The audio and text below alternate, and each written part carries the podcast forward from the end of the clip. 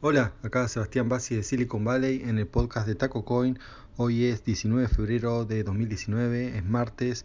Y bueno, yo les había dicho que hoy iba a hablar de, las, una review de la C64 Mini, pero la verdad que hay mm, varios temas que me parece que tienen prioridad para el día de hoy, así que, y esto es algo mm, que no, no, no, tiene urgencia, así que lo voy a dejar para, para otro día. Eh, seguramente para cuando no no, no, no, tenga un día que no, no, sepa qué tema decir, bueno, ya tengo este de la C64. Bien, así que, eh, y aparte, eh, sobre todo por el tema esto de lo que son las eh, órdenes de allanamiento inversa para mm, que, le están pidiendo ahora a Google, eh, eso es lo que quería hablar, pero bueno, eso como el tema principal lo dejo para el final, empiezo con unos temas de, de Amazon, ¿no? que también son eh, relevantes de, para el tipo de, de temas que, que, hablo en esta columna. Bueno, por empezar, la gran noticia, eh, bueno, ya fue hace más de una semana, se anunció, pero bueno, ahora cada vez hay más información sobre eh, cuando eh, Amazon decidió no, seguir más con el intento de mudar su, lo que se llama el, ellos llamaron HQ2, o sea, el headquarter o casa central 2, ¿no? Pues la 1 sería Seattle. Eh, iban a hacer dos casas central 2, do, dos, este, eh, ¿cómo se dice? bueno, vendría a ser ese headquarter uno en un área cerca de Washington, creo que en Virginia, y otro en, este, en New York. Eh, bueno, y el de New York es el que se levantó ahora. Eh, porque, bueno, se sabía que desde el principio que había alguna presión en contra de los mismos residentes. Eh, bueno, esto se ha hecho tan fuerte y tant hay tantos problemas, aparte se llegó a nivel político, que tuvieron que, levantarlo. Eh, bueno, por, por un lado, a ver, ¿qué, ¿qué, pasa con esto? Y aparte veo que hay mucha confusión, ¿no? De gente que dice, hey, pero ¿cómo hay? Porque para hacer este HQ ya le vengo diciendo, ¿no? En el programa de Ariel, que eh, acá, a, a, ver, había como un concurso, hubo de más de 50 ciudades, después quedaron 20, donde las ciudades se postulaban y hacían un montón de cosas eh, y, y, prometían y, pedí, y sí, básicamente ofertaban muchas cosas para que vaya el eh, Amazon ahí, ¿no? Y mm, cómo es que después de hacer tanto esfuerzo, ¿no? Para una ciudad de valle, después no quieren. ¿Qué, qué, qué, pasó? ¿no? Entonces la gente dice, ve como algo que, bueno, supuestamente algo que la, la ciudad deseaba y después eh, no, no, no, es así. De hecho, ahora algunas ciudades dijeron, bueno, ya que eh, New York no va a ser, eh, tengan en cuenta de vuelta a nosotros. Y, y, bueno, el tema es que, a ver, si esto es bueno o no, y mucha gente dice, bueno, pero es una cosa tan buena, ¿por qué la rechazan? Bueno, a ver, que una cosa sea buena para una ciudad no significa que lo sea para otra, ese es el tema principal. Eh, y bueno, a ver, las ciudades ya tienen distintas... Eh, como es perfiles, tienen distintos eh, trabajos, distintos, eh, distintas situaciones. Entonces, por ahí que se instale una empresa grande en un lugar eh, puede ser beneficioso en lugares donde ya no hay, eh, pero lugares así como Nueva York, eh, la, cosa es distinta, más en, especial en el lugar no específico dentro de Nueva York que se iban a instalar cerca de, de Queens. bueno, es, es, un área muy distinta, muy, muy particular, eh, donde realmente, si bien digamos una de las zonas relativamente más pobres, eh, no es que hay mucha falta de trabajo. Además, el tipo de trabajo que va a dar eh, Amazon, que se habla de, de 90 y, no, perdón, de 25.000 empleos, en general no va a ser para la población de ahí, sino que van a tener, traer gente. Este, bueno, eso ha sido casi cualquier lado, ¿no? Eh, pero salvo por ahí Silicon Valley, ¿no? Que hay muchos trabajadores especializados y algunos otros grandes centros, también puede ser ahí en Texas, ¿no? Y quiero decir en, en Houston y bueno, y, y, Boston, ¿no? Y ciertos nodos. En general siempre van a tener que traer eh, gente de, de, otro lugar, pero y, igual iba a dar eh, lo que se llama trabajos secundarios o de segunda mano perdón, no segunda mano, sino indirectos, se dice, por ya por instalarse ahí, eh, porque bueno, la, la oficina, ¿no? No es una oficina, un edificio entero, grande, un, complejo, imagínense, para 25.000 personas necesita que ahí consumir un montón de recursos que bueno, que va a emplear, emplearía trabajo local siempre. Pero el trabajo principal, ¿no? el que hacían propaganda, el, los trabajos en Amazon, en realidad lo que, lo que provocaría, porque es lo que está pasando, esto no es una especulación, ¿no? sino que ya se sabe porque se ve, por ejemplo, acá en Bay Area, ¿no? en la bahía de, cerca de San Francisco, eh, que se producen los periodos de gentrificación, que además Nueva York ya, no es nuevo, ¿no? Gentrificación en Nueva York hay mucho, que es esto de que las casas aumentan de valor porque aumentan los alquileres, se revaloriza todo y la gente que vive ahí y no tiene este tipo de trabajos no puede eh, de ninguna manera pagar los nuevos valores, ¿no? Porque los nuevos valores que hacen los dueños de las casas es para los que eh, estos ingenieros que típicamente ganan 200 mil dólares al año Así que mm, y que bueno, está muy lejos ¿no? de sueldos por ahí comunes que están cerca de los 50, 60, ¿no? por ahí en Nueva York un poco más, pero igual no, no se compara. Entonces, eh, el alquiler fácilmente se puede, un alquiler de una casa normal de dos habitaciones eh, que hoy está en 1500 tranquilamente se puede duplicar. Eh, y bueno, los precios en Bay Area están así, cerca de los 3000 dólares. Entonces, no es para cualquiera, o sea, al menos no para cualquier em-, empleo. Así que eso trae problemas y bueno, están organizados em, ¿no? políticamente em, y llegaron a tomar un control, ¿no? Todo, así por cuestiones que ya estaban a ver, especificadas, ¿no? ¿no? Es algo nuevo, no nada raro, que es tomar el control de un, este, por votación, de, de un comité que es el que termina decidiendo esas cosas, eh, más que un comité, una, una a ver cómo sería una especie de organismo público chiquito de que hay en cada barrio eh, donde se deciden este tipo de cosas. Bueno, fue tomado por lo que es la oposición a, a esto y ya Amazon se dio cuenta que no iba a poder pasar. Eh, y bueno, y políticamente hubo un montón de gente, sobre todo el Partido Demócrata, bueno, que es quien está ahí en Nueva York, eh, si bien el gobernador de Nueva York había estado a favor, ¿no? Pues tuvo de hacer cosas para, para que elija Nueva York, la gente no, y muchos dirigentes respondieron a las bases y bueno, e hicieron eh, toda esta campaña. Entre ellos, eh, también quería nombrarles los de esta, ¿no? que le dicen AOC o Alejandra Ocasio Cortés, también estuvo en esto, pero no fue, digamos, su actividad principal, ahora está en el Congreso. Eh, no está tanto en actividades tan, digamos, fue algo, un movimiento mucho más de base, eh, pero bueno, ya hizo alguna propaganda también en contra, eh, y, bueno, o sea, en parte se le atribuye a ella esto, pero realmente es muy poco, o sea, hay gente que estuvo dedicada solamente a tratar de que no vaya a Amazon, que les digo, había mucha gente en contra ¿no? de, los mismos, de los mismos vecinos, y bueno, y, pero eh, Ocasio Cortés también lo que dijo es, también se quejó de lo que son los warehouse de, Amazon. A ver, no tiene que ver warehouse con oficina. Warehouse es el como el galpón. El galpón donde quiero decir, ya los conté, El galpón donde llegan los productos básicamente de China y después de ahí se empaquetan y se, y se mandan eh, ¿no? a las casas la gente que los compra online en Amazon. Y mm, bueno, se quejó, ¿no? Ocasio Cortés de las condiciones de trabajo, diciendo cosas, bueno, básicamente ya no inventó nada, ¿no? reproduce lo que salió en varias eh, revistas o artículos, eh, especialmente uno donde decía que condiciones de trabajo malas, con alta temperatura, poca paga, turnos largos, bueno, un montón de cosas, todo, todo muy negativo. ya se acercó de, estos artículos, entonces un dirigente, ¿no? un este, gerente de, de Amazon le invitó a que vaya a verlos y esto va en línea, vaya y recorra ¿no? El, uno de estos warehouse y esto va en línea lo que le conté hace poquito que eh, Amazon ha, abierto al público los warehouse, obviamente es con turno, no es que uno va y cualquiera va a cualquier horario, pero bueno, se puede eventualmente ir y mirar ¿no? para sacar todo esto que estaban diciendo que realmente las condiciones de trabajo son, tan malas, ¿no? Así que bueno, espero un día poder, poder ir.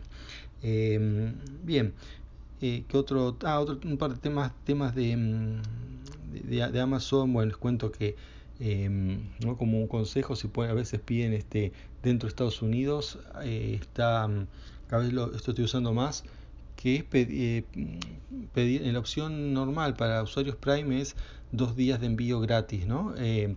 bueno, hay una opción que se llama mm, No Rush, No Rush Shipping, que significa no este que bueno, que no haya, que no haya apuro, que lo manden y pueden tardar hasta dos semanas, obviamente para ítems que uno no, tenga apuro. La, la, ventaja de esto es que por poner no rush shipping, eh, Amazon lo que hace es dar un, este, mm, un dólar para productos digitales. Y bueno, ellos tienen ya sea tanto para la tienda, para el teléfono, tiene una tienda ¿no? de, de, o, de, o para el Kindle. Y lo más importante, productos digitales, bueno, obviamente son los ebooks eh, ¿no? del Kindle Fire. Así que, bueno, el Fire o el Kindle común, el tipo ebook, eh, como el Papermate y todos, y todos esos, perdón, Paperwhite. Eh, así que, bueno, no es una opción para, para, tener en cuenta. Y por último de Amazon también sacó una cosa llamada Amazon Cash, que básicamente es una tarjeta recargable para gastar en Amazon. Y digamos, uno tiene Prime, pide Amazon Cash eh, y lo conecta al, al, celular cuando uno, a Apple Pay o el sistema de pago que uno tenga va a un lugar compatible, creo que son, por ejemplo, las farmacias, los 7-Eleven, ¿no? todos esos lugares, y si quiero cargar mi Apple eh, Cash, uno le da plata, eh, no me acuerdo, creo que es de 5 dólares en adelante, y, eh, y se lo carga a la cuenta de Amazon. Esto sirve para no usar tarjeta de crédito con Amazon. No sé la verdad cuál es la, la, la, ventaja. Bueno, sí, para los que no tienen tarjeta de crédito, me parece que es una, buena opción, ¿no? En vez de pagar esa tarjeta de crédito, que porque hay que tarjeta de crédito descartables, prepagas, este, pero todos tienen algún tema o algún gasto extra. Esto parece que no. No directamente eh, toda la plata que uno deposita es, va a Amazon Cash. Está, está, está bueno el servicio en ese aspecto. Después conviene usar normalmente si uno tiene la tarjeta, la tarjeta, porque la tarjeta también da puntos y eso. Así que bueno, eso es todo lo que tengo para decir de Amazon de hoy. Y ahora sí, voy al tema de el, las órdenes de allanamiento inversa. No sé si se traduce así, pero es eh, el allanamiento de datos, que es cuando uno puede, un, ya sea un juez o la policía, con orden de un juez, o sea, lo pide la policía y el juez lo autoriza. Así es y esto va a Google y le dicen, por ejemplo, quiero saber por dónde estuvo esta persona, ¿no? que es sospechosa, si el juez, o sea, el policía piensa que es sospechoso por qué razón, y le tiene que convencer al juez que es así, que no, pues no, no se puede pedir a cualquiera sus movimientos por cualquier cosa, sino por, por algo en particular. Entonces, eh, si el juez lo aprueba, Google envía y dice, bueno, mira, tal teléfono, el teléfono tal que tenemos asignado para tal persona, eh, estuvo por estos lugares en, en, este periodo de tiempo. Bueno, como se hace eso, también se hace la, la, versión inversa, de decir, bueno, yo ya yo sé el, lugar donde ocurrió un crimen, supongamos, y quiero saber quiénes estuvieron en la escena del crimen, ¿no? Esto es, es interesante y o sea, es un dato que realmente es muy útil. Entonces, también la policía se lo pide mm, al juez, el juez lo aprueba y este mm, y Google da esos datos si los tiene.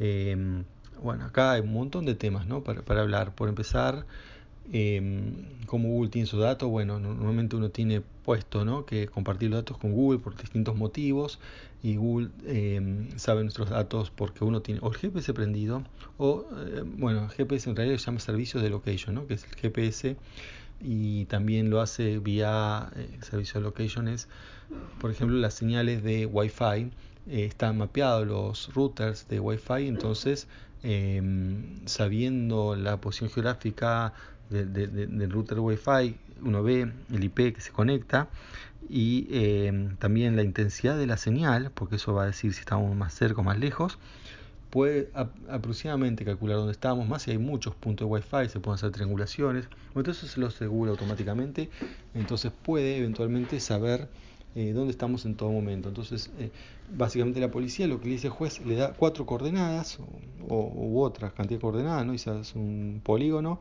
y dice, bueno, dentro de esto, de este radio, quiero saber, en tal día y hora, quiero saber. Y eso está bien, un lugar alejado, donde poca gente, es por ahí pertinente saber, bueno, esta poca gente, ¿qué, qué estaba haciendo ahí justo cuando se cometió el crimen? Y averiguar y por ahí eh, ¿no? ayudar en resolver el crimen. Eso es bueno. Eh, temas cuando dice, ¿qué pasa si uno lo hace, no sé, en un lugar, no sé, céntrico, a una hora que hay mucha gente y un montón de gente, eh, obviamente ahí va, va, a caer un montón de gente que no tiene nada que ver y, eh, y aparte una vez que sabe quiénes son, se le puede pedir más datos de Google. eh, a Google. Por ejemplo, dice, bueno, ahora dame toda la historia de bus que estuvo, qué es lo que estuvo buscando en las últimas dos semanas, todas las personas que pasaron por ese lugar. Obviamente, también lo tiene que probar el juez, pero si lo hace, entonces uno puede tener que sus, em, sus datos eh, sean, este, em, los vea la policía e incluso eventualmente puedan hasta ser públicos, porque cuando termina el juicio em, a veces los registros quedan disponibles. Y por ahí, que uno no, tiene que ver, estaba, estaba cerca de un lugar donde ocurrió un crimen. bueno, lo que hace Google interesante ¿no? para hacer más difícil la, una filtración de privacidad es no cuando, la policía pide esto, no da los nombres de las personas al principio. Lo que da dice es, mira, acá estos números, estos números de usuario, no se le pone un ID, el usuario con ID tanto em, estuvo en esa zona, ¿no? ¿Pediste en qué zona estuvo? Bueno, estuvieron, estuvieron en esa zona, esa hora estuvieron los usuarios con ID y pone los IDs, ¿no? Em, entonces uno puede, digamos, la, y además tiene más información, dice, y de, de, no solamente estuvo acá, sino decir, estuvo acá, acá, allá, eh, ¿no? dentro de, ese lugar, ese horario, entró a tal hora, se fue a tal hora, entonces también con eso uno puede, eh, la policía eventualmente dice, bueno, está bien, de todos estos que me dio Google, yo puedo quiero saber más de uno en particular, ¿no? Ahora que veo que ahora entró y eso, algunos son relevantes para la investigación, otros no. Entonces con esa información va el juez y le dice, mira, acá yo quiero saber los datos del, del ID tanto. ¿Por qué? Porque en base a lo que me dio Google, bueno, este pasa a ser sospechoso. Y el juez sí, ahí le pide quién es ese usuario y eventualmente muchos más datos que pueda tener Google sobre ese usuario. Y bueno, y así se han resuelto casos. En unos casos todavía no está claro si eso, eh, a ver, fue, fue lo que hizo resolver algo de la nada o si había algún otro datos como por ejemplo eh, un testigo, pero eh, sí sirvió segura para confirmar, ¿no? Que bueno, o sea, ya, está, ya había testigos, había algo, pero el caso por ahí era débil, pero si encima además le sumamos los datos de Google diciendo, confirmando que estuvo ahí, ya es otra cosa. Em, y como siempre, esto solo el dato de Google, ¿no? En general es como el dato genético, solo no sirve eh, para condenar a nadie, pero sí sirve para decir, bueno, empezamos a investigar a esto en una búsqueda donde no, no sabe absolutamente nada, se ve solamente una persona muerta y no, no se sabe nada más, tener un dato, a ver si, bueno, quién estuvo por acá, eh, es útil porque después a partir de ahí se puede investigar, eh, bueno, preguntar, a ver, tener testigos, ¿dónde, dónde estuvo usted antes o durante, en ese, o durante ese momento? ¿Quién testigos tiene? Eh, o ahora sabemos quién es, ver si tenía alguna relación con la víctima, que yo, o sea, usar eso como una punta para investigar. No, no digo que, mm, o sea, no lo digo yo, no, sino que aparentemente no es esto algo que se use para condenar, pero bueno, así todo también, ¿no? La gente que está en contra de el uso de los datos también se, están quejando, entonces dicen cosas como que, por ejemplo, eh, cuando se pide una, digamos, eh, señala este polígono ¿no? de, búsqueda, se dan las coordenadas al juez, ¿no? la policía da coordenadas, pero no se lo da de una manera gráfica, entonces no puede ver, por ejemplo, la coordenada superpuesto con el área de búsqueda, con un mapa, donde está el área de búsqueda y el área, no sé, sospechosa, por ejemplo, la casa donde hubo un este estuvo el crimen. Más además sumando ¿no? que todo esto tiene no es exacto. O sea hay varios metros ¿no? de, falta de precisión. Pero bueno lo que voy es que eh, uno dice pero por ahí el juez no está entendiendo lo que está afirmando qué es lo que está pidiendo y está y entonces se veían que yo que hubo un crimen en una casa y se pedía cuando uno ve las coordenadas de búsqueda son dos manzanas entonces, ¿por qué está pidiendo la información de dos manzanas? Dos manzanas, eh, está bien, en un campo por ahí no es nada, pero decir porque hay pocas habitantes, pero en una ciudad, dos manzanas, muchísima gente que obviamente no va, a haber estado ahí, no va a tener nada que ver. Entonces, bueno, de ahí están los concernos de, privacidad. Así que bueno, ¿no? esto se llama mm, Reverse Search Warrant, eh, o yo lo llamo órdenes inversas de de, allanamiento o de, datos, que es lo que mm, bueno, se está popularizando en Estados Unidos. Cada vez hay más eh, condados, distritos, aparte de la policía entre ellos se van diciendo, miren cómo resolvimos eso, empiezan a salir ahora en los medios. Así que bueno, imagino en más países, em, cuando se empiecen a dar cuenta que existe esta herramienta, supongo van a empezar a, pedirla más. Y bueno, yo espero que sea para mejor, ¿no? que, algunos casos se resuelvan y también eso se resuelvan de condenar culpables, sino también me parece muy útil para eh, desechar ¿no? Eh, sospechosos que no tienen nada que ver. Eh, esto también le, le, puede servir, ¿no? O sea, tanto evitar condenar a un inocente es otra de las de, las cosas, ¿no? Para que pueda ayudar esto, no es solamente capturar culpable, que bueno, que también a veces es lo que, lo que hay que hacer. Bueno, eso es todo por hoy. Hasta la próxima. Chao.